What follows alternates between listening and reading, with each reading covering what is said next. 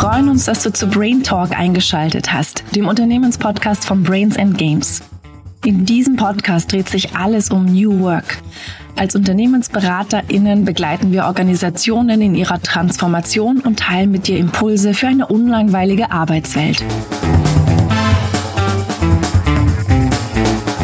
Hallo und herzlich willkommen bei Brain Talk. Ich freue mich, heute wieder einen spannenden Interviewgast in unserem Podcast begrüßen zu dürfen. Heute im Interview ist Brains and Games Organisationsberaterin Christa Schmid. Hallo liebe Christa, danke, dass du mir heute Rede und Antwort stehst. Hallo Martina, ich freue mich da zu sein und ganz besonders zu diesem Thema. Ja, du hast es schon angesprochen. Heute legen wir den Fokus neben der Organisation als komplexes System auch auf den Einzelnen, das heißt auf die Mitarbeitenden eines Unternehmens. Du arbeitest ja viel mit Führungskräften und Teams zusammen und hast dich in der Organisationsberatung vor allem auf diejenigen Bereiche spezialisiert, bei denen der Mensch im Mittelpunkt steht. Mhm. Das heißt, du beschäftigst dich vor allem mit den wichtigen Themenfeldern mentale Stärke, Resilienz und auch Achtsamkeit. Fassen wir diesen großen Bereich mal mit dem Sammelbegriff Inner Work zusammen. Inner Work, das bedeutet ja auch übersetzt, an uns selbst zu arbeiten. Klingt irgendwie auch ein bisschen anstrengend und auch nach viel Selbstoptimierung. Ich bin gespannt, äh, das Thema jetzt auch gemeinsam mit dir aus verschiedenen Perspektiven zu betrachten und uns anzuschauen, wie denn Inner Work die Transformationskraft einer Organisation stärken kann. Christa, bevor wir tiefer in das Thema einsteigen, wo hast du denn in deinem beruflichen Leben erfahren dürfen, dass Inner Work eine sehr starke Ressource sein kann? Gab es denn noch einen Moment in deiner beruflichen Laufbahn, der dich veranlasst hat, dich mehr mit dir selbst zu beschäftigen? Das hat tatsächlich schon recht früh begonnen in meinem Arbeitsleben. Wenn ich mich erinnere an die Zeit als Flugbegleiterin und später dann bei der Übernahme von Lauda von der Auer. Und da gab es schon im Transformationsprozess Zeiten, die sehr, sehr herausfordernd waren. Und äh, ja, auch ich gemerkt habe, dass ich manchmal an meine Grenzen stoße und irgendwo dann auch meine Batterien wieder auffüllen muss. Und wie hast du das geschafft, liebe Christa? Ja, also in dem, in dem Prozess habe ich gemerkt, ähm, dass es viele Veränderungen waren, die zu dieser Zeit passiert sind. Also einerseits ähm, Funktionswechsel damals, äh, das Aufgabengebiet hat sich gewechselt, ähm, Geschäftsführung damals hat sich geändert und auch private Veränderungen haben mich damals parallel gefordert. Und was mir aufgefallen ist, ist, dass es wichtig ist, gut auf seine Ressourcen zu achten und auch zu wissen, wo man wieder auftanken kann.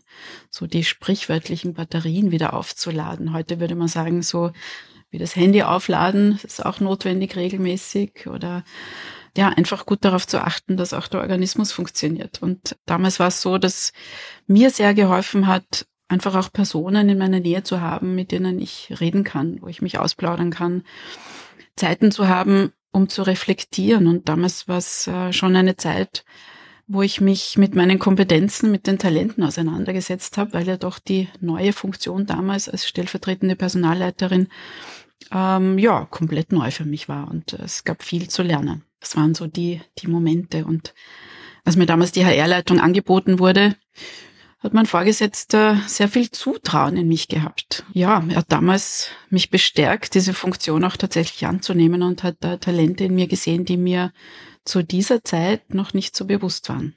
Und äh, ich habe damals Coaching in Anspruch genommen und dieses Zutrauen und auch die Unterstützung im Coaching, diese Zeiten der Reflexion, haben mir sehr viel Energie gegeben, um sehr rasch fachlich auch viel dazu zu lernen, also da viel Energie zu haben und auch in die neue Rolle hineinzuwachsen oder die dann auch auszufüllen. Du hast schon ein paar konkrete Beispiele genannt, was es heißt, an sich zu arbeiten und äh, die Ressourcen zu stärken. Inner Work heißt ja dann auch Potenziale und Kompetenzen von Mitarbeitenden zu fördern. Mhm. Das heißt, MitarbeiterInnen in ihrer Entwicklung zu stärken, unterstützt ja auch gleichzeitig Veränderungsprozesse in Organisationen. Da wird es auch besonders stark gebraucht. Das heißt, jede kleinere und größere Transformation innerhalb einer Organisation profitiert ja auch von Inner Work jedes Einzelnen. Wie kann denn eine Organisation Change mit sehr gezielten Maßnahmen für ihre Mitarbeitenden begleiten, wenn es um den Einzelnen geht? Also wenn ich mich da zurückerinnere an meine Situation damals, war das Vertrauen, das mir da entgegengebracht wurde, sehr, sehr wichtig. Und auch heute, gerade jetzt, äh, wo es sehr stark um äh, Remote Leadership beispielsweise auch geht oder äh, um Zusammenarbeit in der, in der neuen äh, Welt und in der neuen Arbeitswelt, auch in getrennten Räumen. Da merke ich auch, dass Verantwortungsübertragung sehr wichtig ist, das Thema Selbstorganisation und die Möglichkeit zu haben, auch da aktiv zu sein. Das ist ein unglaublicher Energiebooster. Es fördert die Lernbereitschaft und auch die Kreativität und auch die eigenen Talente und Stärken beruflich äh, nutzen zu können. Es schafft Freude an dem, was man tut. Und ja, es wird nicht immer hundertprozentig möglich sein, aber da, wo es geht, kann die Organisation oder können die Führungskräfte auf jeden Fall darauf achten, die Mitarbeitenden da auch gut zu begleiten und sie, ja, sie und ihre Talente da auch zu fördern und zu fordern. Und das kann sein, eben mit Verantwortungsübertragung. Das kann aber auch sein, äh, ein Coaching oder im Mentoring da äh, Fördermaßnahmen auch zu setzen. Und äh, da haben die Mitarbeiter dann auch die Möglichkeit, ihre Potenziale zu entfalten oder auch äh, On-the-Job-Trainings oder Seminare zum Thema Selbstorganisation oder auch Achtsamkeit, wie ich das sehr gerne auch mache. Oder so Themen, wo es um Resilienz und Umgang mit Stress geht. Damit sich die ZuhörerInnen besser vorstellen können, wie Kompetenzentwicklung eingebunden werden kann in einen größeren Transformationsprozess, hast du da auch ein konkretes Beispiel für ein Führungskräfteentwicklungsdesign, ähm, wo einzelne Module zur Achtsamkeit, Selbstmanagement oder auch mentale Stärke eingebettet sind? Ja, gerade in den letzten drei Jahren sind diese Themen sehr aktuell geworden. Und zum Beispiel in einer Führungskräfteentwicklung, äh, die jetzt schon äh, seit, ja, ich glaube, drei Jahren läuft, wo wir immer wieder junge Führungskräfte begleiten, geht es in einem Modul, das da eingebettet ist, sehr stark um Selbstorganisation. Also äh, die Organisation während des Tages mit unterschiedlichen Tools, aus, auch aus äh, zum Beispiel New Work-Themen oder Agilität, ähm, eben auch der Umgang mit Stress, der Umgang, der dazu führt, auch widerstandsfähiger zu sein und diese ja, schnelle Zeit, in der wir leben, ja, mit dem Tempo auch umgehen zu können. Gerade vor kurzem habe ich auch eine Gruppe von äh, Young Potentials begleitet in einer Organisation, die international arbeitet. Und da ist ein Modul in dieser Ausbildung das Thema Resilienz. Die Organisatoren beziehungsweise die Verantwortlichen wissen ganz genau, dass die jungen Leute, die da entweder potenzielle Führungskräfte sind oder Experten, sehr gefordert sind ähm, in ihren Funktionen in den Ländern und äh, wollen sie dahingehend auch speziell vorbereiten und ihnen da das Rüstzeug mitzugeben, dass sie da widerstandsfähig bleiben können und sein können. Ja, und ich denke da an ein anderes Projekt noch. Da geht es darum, so im Lateral Leadership zu unterstützen mit dem Thema Stress und Stressmanagement, weil sie ja da auch in herausfordernde Situationen kommen und ihren Mann und ihre Frau stehen müssen. Und da ist auch das Thema Resilienz und äh, Umgang mit, mit Stress sehr groß. Und jetzt fällt mir gerade ein, eine Organisation, eine NGO, die Achtsamkeitstraining anbietet. Also das sind ja Führungskräfte und Mitarbeiter aus allen Bereichen in einem Seminar und beschäftigen sich ein, eineinhalb Tage mit dem Thema Achtsamkeit und üben da gemeinsam und entwickeln Strategien und Routinen, wie sie diese Dinge auch in den Arbeitsalltag integrieren können. Das finde ich schon sehr spannend, dass da alle Ebenen in einem Raum sitzen und sich wirklich ernsthaft und, und sehr produktiv dazu Gedanken machen, wie sie die Dinge umsetzen können. Auf jeden Fall ein spannendes ähm, Thema. Was mich jetzt auch dabei interessiert ist, hast du das Gefühl, dass es jetzt ähm, ein Trend ist, auf den viele aufsteigen? Oder ist es die Situation, die wir jetzt natürlich auch nach über zwei Jahren Pandemie erleben, dass diese Themen gerade ganz besonders gebraucht werden in Organisationen. Also gibt es da so eine, eine Tendenz, dass du das Gefühl hast, es gibt viel mehr Anfragen. Sind sie gleich geblieben zu den Themen oder sind sie auch eine Zeit lang stark zurückgegangen? Wie ist so deine Einschätzung dazu? Also ich muss ganz ehrlich sagen, die Pandemie war da ein wirklicher Booster. Also da hat man gemerkt, dass man äh, durch unterschiedliche Herausforderungen, denen wir da ausgesetzt waren, einen großen Bedarf an diesen Themen hatten. Also das Thema mentale Stärke im Alltag oder mentale Stärke in der digitalen Welt, da kamen dann ganz schnell ganz viele Anfragen. Und da auch Methoden, Tools, Techniken und auch Wissen dazu, wie beispielsweise Gedanken uns beeinflussen, äh, weitergeben zu können und dadurch auch den Mitarbeitenden und den TeilnehmerInnen da Leichterung zu verschaffen und die Möglichkeit, so während des Tages auch gut auf sich zu achten. Und auch wenn es nur dreimal fünf Minuten am Tag sind, das ist schon eine schöne Arbeit. Und ich merke, dass es, auch wenn jetzt sozusagen diese Herausforderungen der Pandemie nicht mehr gegeben sind, die Bedarfe nach wie vor da sind. Also diese Anfragen kommen nach wie vor. Das Thema mentale Stärke ist, äh, würde ich sagen, ein Dauerbrenner. Und das hat jetzt sicher weniger damit zu tun, wie wir Homeoffice und einen Lockdown plus Familie zusammenbringen müssen, sondern da scheint es auch einen ganz anderen Leidensdruck zu geben, der immer noch sehr aktuell ist innerhalb der Organisation, richtig? Ja, also es ist nach wie vor so, dass äh, sehr viele Transformationsprozesse jetzt auch laufen. Also es hat sich durch die Pandemie sehr viel verändert. Ja, das Thema Raum zum Beispiel, also in Organisationen, ähm, das verändert sich gerade sehr. Ja, also äh, mal zu schauen, wie die ursprünglichen Büroräume anders genutzt werden können. Da verändert sich gerade sehr viel. Und ähm, Natürlich auch mit dem vermehrten Homeoffice und der Tatsache, dass die Teams oft voneinander getrennt sind, die Mitarbeitenden äh, von den Führungskräften getrennt sind, da kommen auch immer wieder Herausforderungen. Und da gut in Kontakt zu bleiben, auch gut fokussiert zu sein, mit all den Rahmenbedingungen, mit denen wir es jetzt neu zu tun haben, ähm, auch ja, gut zurechtzukommen. Da hilft's schon, sozusagen auch mit den eigenen Gedanken gut zu haushalten und zu schauen, wie kriegt man diese schnelllebige Zeit mit all den Themen, mit den digitalen Tools und mit all dieser Transformation, mit der wir es jetzt zu tun haben, ja, wie kriegen wir das gut in den Griff? Um da auch auf sich zu achten, auf die Ressourcen, Pausen zu machen und sich da auch von manchen Dingen gut abzugrenzen. Da hast du schon was Wichtiges angesprochen. Warum ist es denn so essentiell und bedeutend, Trainings und Seminare für Mitarbeiter nicht losgelöst, sondern immer auch im Kontext von der organisationalen Situation zu sehen? Also was können Angebote für mentale Stärke und Achtsamkeit oder auch Resilienz bewirken und was eben auch nicht? Also ich denke, es ist wichtig, diese beiden Aspekte nicht losgelöst voneinander zu sehen. Also sie in guter Balance die organisationalen Rahmenbedingungen und die Einzelmaßnahmen zu sehen. Und ich denke, Führungskräfte, Personalentwickler haben da immer sehr, ein sehr wohlwollendes, äh, eine sehr wohlwollende Haltung, wenn sie diese Maßnahmen für ihre Mitarbeiter möglich machen.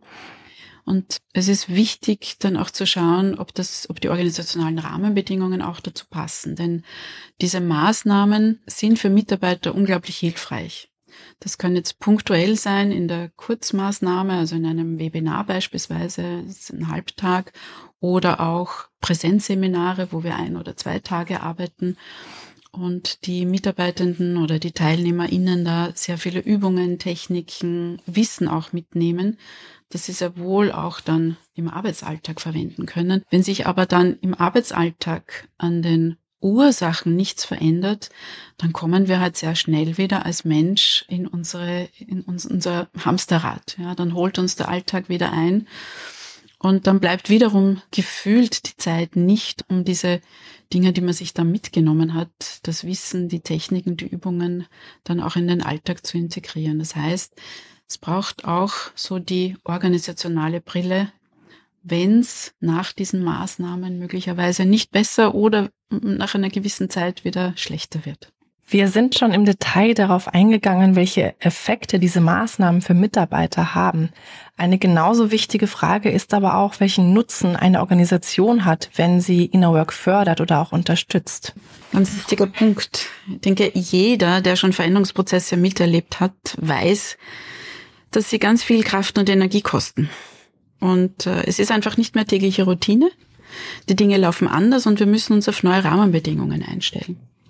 Und gerade in Transformationsprozessen merkt man das. Und der Nutzen für die Organisation ist dann, dass Mitarbeiter wissen, wo sie Kraft auftanken können, beziehungsweise wie sie auch in ihre Energieressourcen aktivieren können.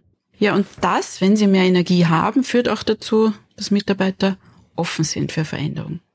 Auch wissen, wie sie ihr kreatives Potenzial nützen und aktivieren und sicher auch offener und mutiger sind und auch bereit, Veränderungen dann mitzutragen. Und gleichzeitig ist es ein Signal von Wertschätzung von Seiten der Organisation. Mitarbeiter fühlen sich dann in ihren Bedürfnissen gesehen. Und das wiederum ist ein verbindender Faktor, der auch im Endeffekt dazu führt, dass die Leistungsbereitschaft auch gefördert wird. Mhm, das heißt, apropos Ursachenforschung, da bin ich jetzt ganz neugierig geworden. Woran kann man denn erkennen, dass ein organisationales beziehungsweise strukturelles Thema in einer Organisation auftaucht, die Einzelmaßnahmen für Mitarbeiter gut unterstützen in Form von Trainings zum Beispiel oder Webinaren, aber dass die Ursache auch ein Organisationsthema ist, wo, wo man genauer hinsehen muss. Ja, das kann vielfältig sein. Ich glaube, da muss man dann tatsächlich genauer hinschauen. Also wenn beispielsweise über einen gewissen Zeitraum, einen längeren Zeitraum Krankenstände vielleicht sehr hoch sind, ja, dann könnte das äh, sehr wohl ein Anzeichen sein. Es könnte aber auch sein, ich erinnere mich an ein oder zwei Fälle, wo in einer Organisation eine Funktion immer wieder neu besetzt werden musste. Also wo die Personen dann vielleicht nur ein Jahr, eineinhalb Jahre blieben, dann wurde wieder jemand gesucht und ja, die Symptome waren die gleichen und ähm, denke, da könnte man auch wieder schauen, liegt es da unter Umständen irgendwo an Prozessen, an Strukturen, an Kommunikationsstrukturen. Also ich glaube, da könnte man dann hinschauen. Thema könnte auch sein, dass man immer wieder routinemäßig für seine Mitarbeiter was machen möchte. Man merkt aber dann nach den Maßnahmen, ob das jetzt ein Resilienzseminar war oder vielleicht das Thema mentale Stärke.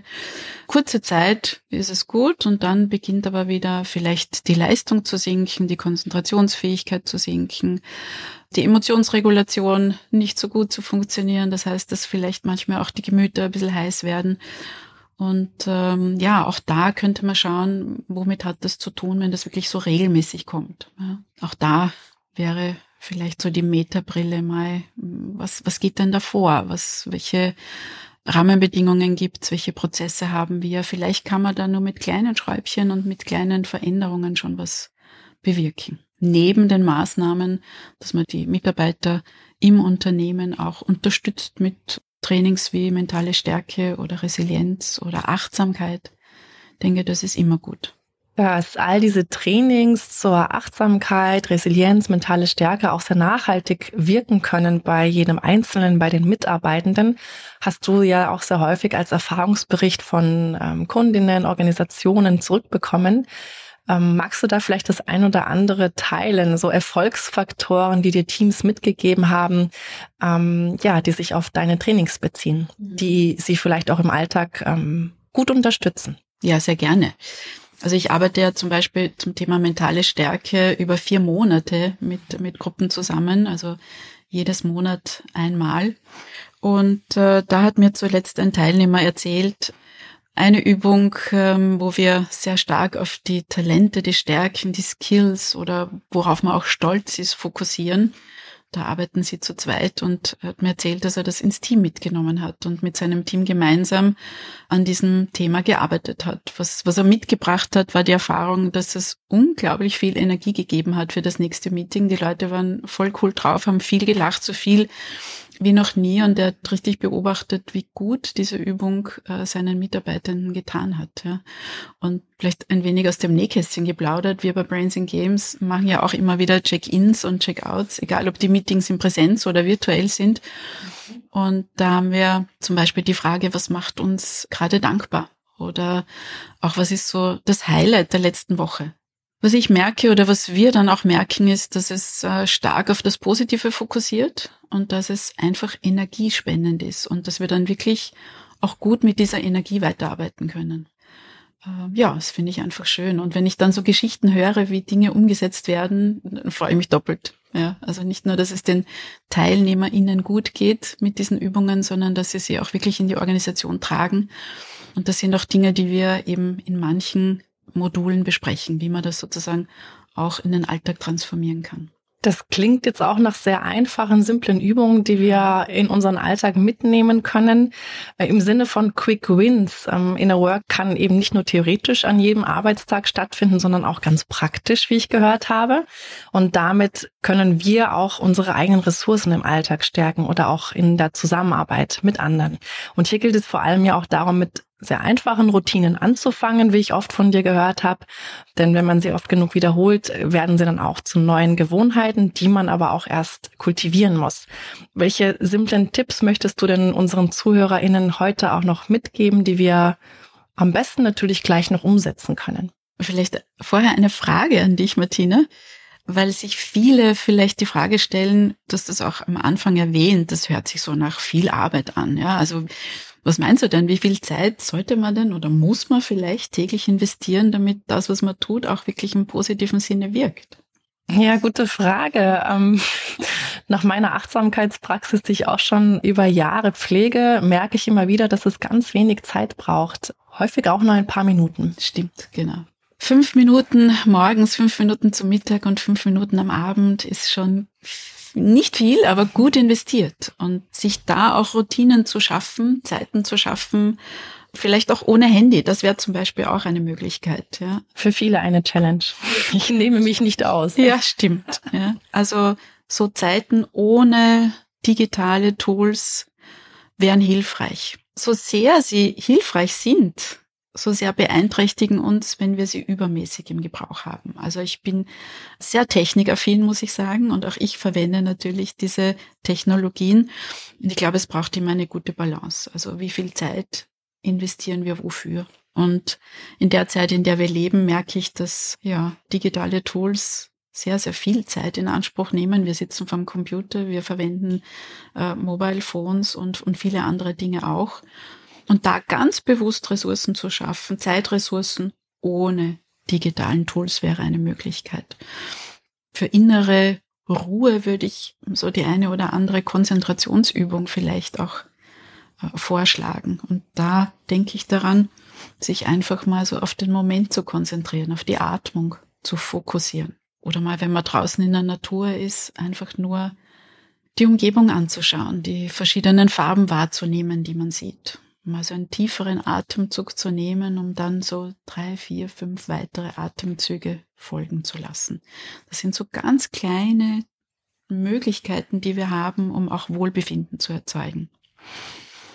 Da, da gibt's eben auch die Morgenliste, die ich manchmal empfehle, wo es darum geht, mal so Anfang des Tages einfach zum Beispiel die schon genannten Tageshighlights mal aufzuschreiben, während man Kaffee trinkt oder Tee trinkt, mal so zwei, drei Aspekte vom Vortag zu notieren, die da gut gelaufen sind, die erfreulich waren, die einem Gelassenheit geschenkt haben, die, ja, die einem Energie gegeben haben, ja, um schon am Beginn des Tages über energievolle, freudvolle, schöne Momente nachzudenken und dann in den Tag zu starten.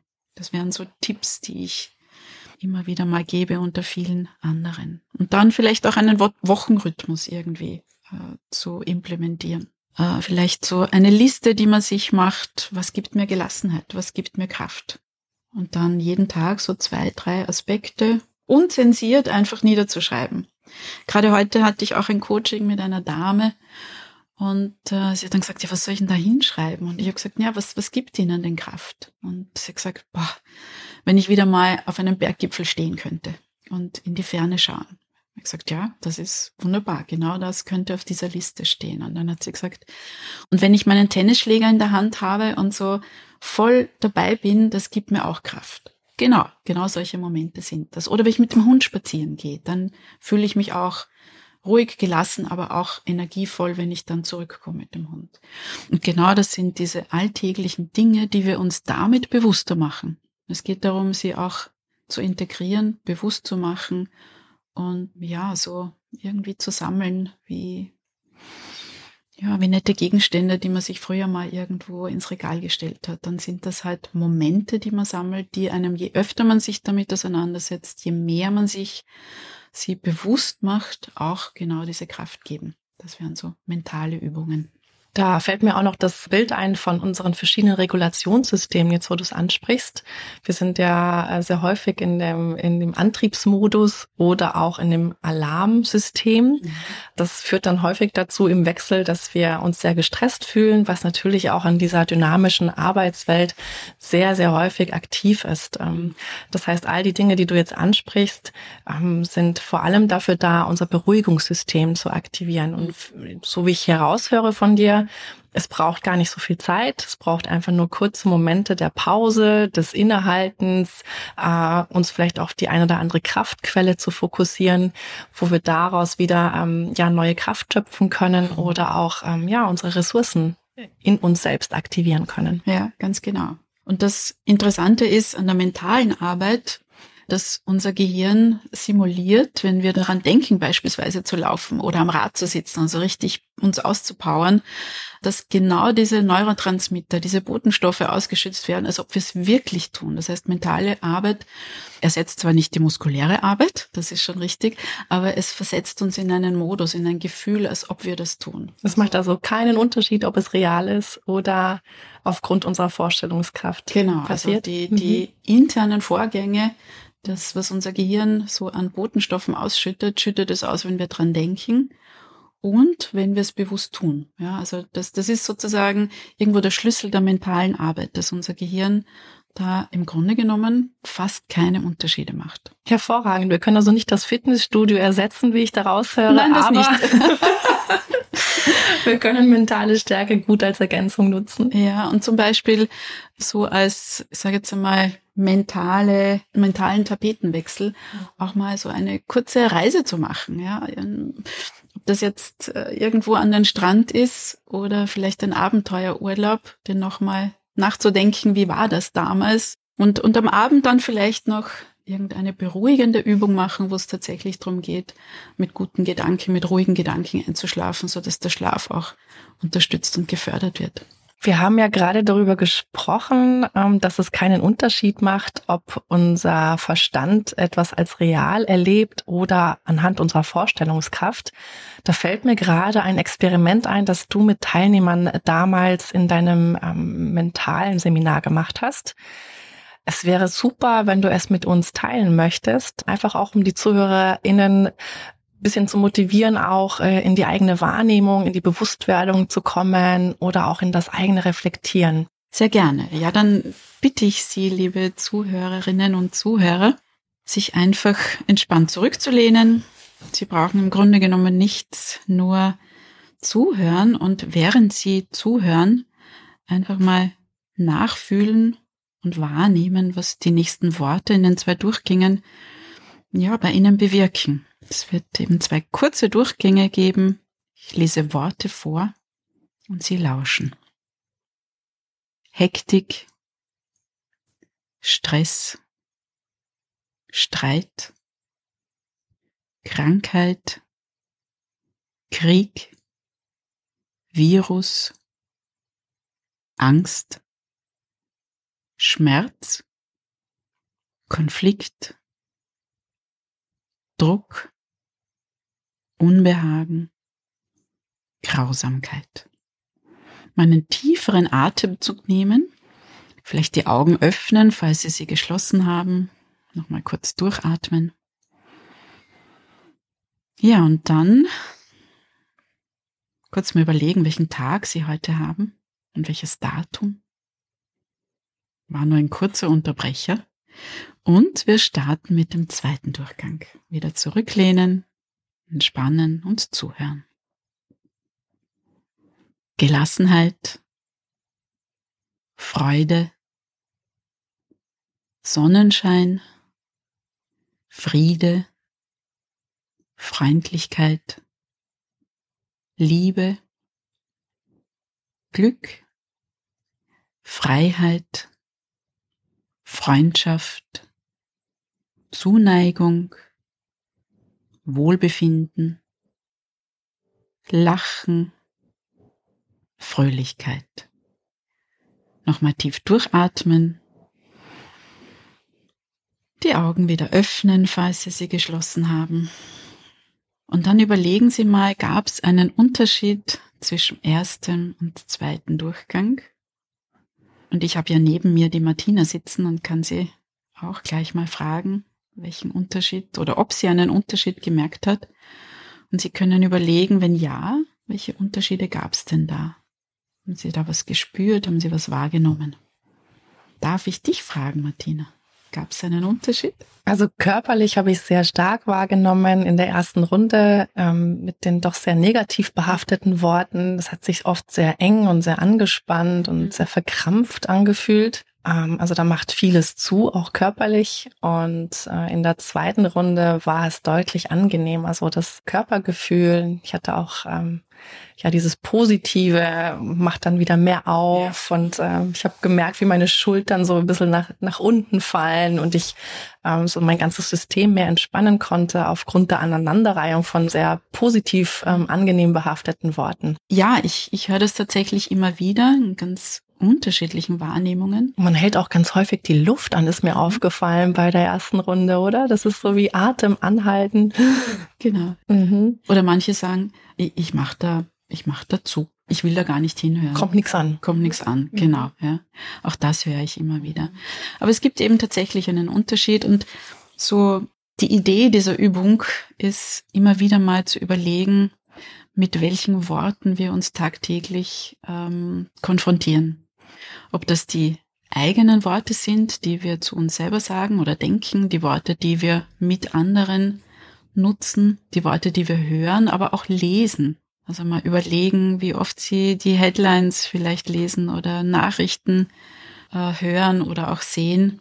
Ich glaube, es geht darum, so ein Stück weit auch mentale Hygiene dadurch zu erzeugen und gut darauf zu achten, mit welchen Themen, mit welchen Inhalten, ja, mit welchen Dingen wir uns da auseinandersetzen. Und damit meinst du sicher nicht nur die Stimmen von außen, sondern auch die eigenen Stimmen. Auch das. Äh, und Dinge, die wir uns selber sagen. Also wie stark äh, sind wir da vielleicht eher in diesem inneren Kritiker unterwegs? Oder ja. wie wohlwollend sind gerade unsere Gedanken an uns selbst, äh, macht auch einen Unterschied, ja. Oder mit welcher Literatur wir uns auseinandersetzen. Oder welche Filme wir uns anschauen. Oder welche Podcasts wir hören. Ja, also es geht darum zu schauen, da wo wir können, da wo wir selbstbestimmt sind, da wo wir tatsächlich die Entscheidungen auch ganz bewusst treffen können, zu schauen, auch in Richtung Wohlbefinden mit unseren Gedanken zu gehen. Ganz im Sinne von Simply Good danke ich dir, liebe Christa, nochmal für das kleine Experiment, das wir gemeinsam mit den ZuhörerInnen machen konnten. Da merken wir auch selber jetzt, ähm, ja, wie kraftvoll und wirkungsvoll so ganz kleine, simple Übungen sein können. Und für mich sehr bereichernd auch nochmal das Thema Achtsamkeit, Resilienz, mentale Stärke im Kontext von Organisationen mal eingebettet zu betrachten. Das Ganze ist eben nicht losgelöst und ja, es hat für jeden Einzelnen eine große Unterstützung und einen großen Wert.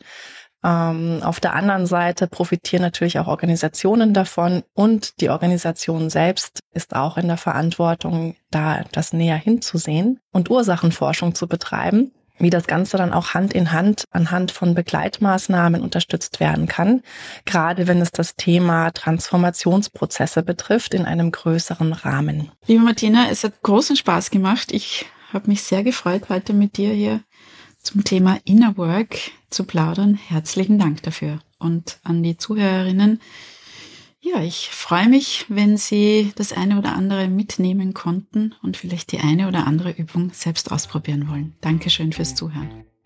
Es gibt noch weiteres Material, das findest du unten in den Show Notes. Und wenn du weiterhin informiert bleiben möchtest über unsere Brains and Games Welt, dann abonniere gerne unseren Unternehmenskanal. Auf LinkedIn und Facebook sind wir zu finden. Alle Infos auch zu unseren Angeboten findest du unter www.bag.at. Hier kannst du dich auch in unseren Newsletter eintragen.